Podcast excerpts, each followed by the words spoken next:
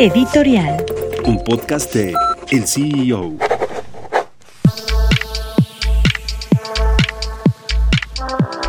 ¿Qué va a pasar con Banamex, esta emblemática marca del sector financiero mexicano con más de 130 años de historia en nuestro país? Fue en el 2001 cuando los empresarios mexicanos Roberto Hernández y Alfredo Harpelú decidieron venderle a Citigroup eh, por 14.500 millones de dólares las operaciones de Banamex y a la vuelta de más de 20 años ahora los estadounidenses van a desinvertirse de los principales activos que tienen en México. Esto quiere decir eh, toda la cartera de crédito al consumo y de empresas que tienen en nuestro país, todos los edificios históricos, la infraestructura de cajeros y de sucursales y también el patrimonio cultural que tiene Banamex en México, las piezas de arte, todo el legado que tienen los edificios históricos, pues están buscando a un cliente los estadounidenses, es parte de su estrategia global de desinvertirse de ciertos negocios que no les parecen rentables, es el caso de la banca minorista.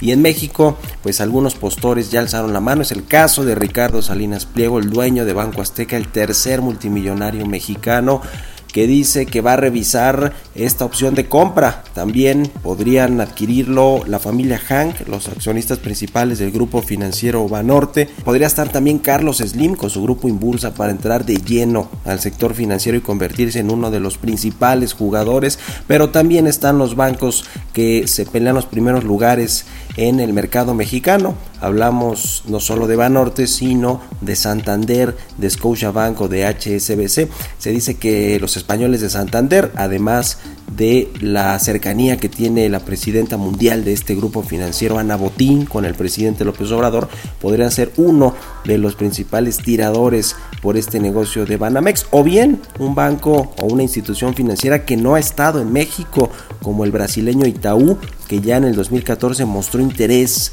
por los activos de Banamex.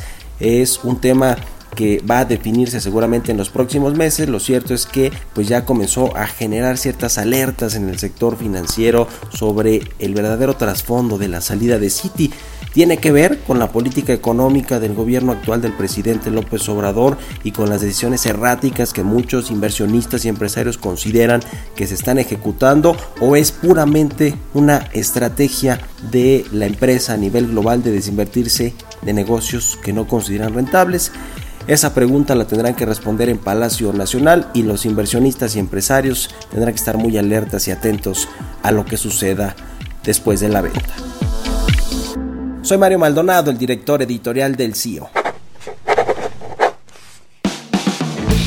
Gracias por escucharnos y los invitamos a consultar más información de noticias, tecnología y negocios en el CEO.com, arroba el CEO-bajo en Twitter y el CEO en Instagram. Soy Giovanna Torres, nos escuchamos la próxima.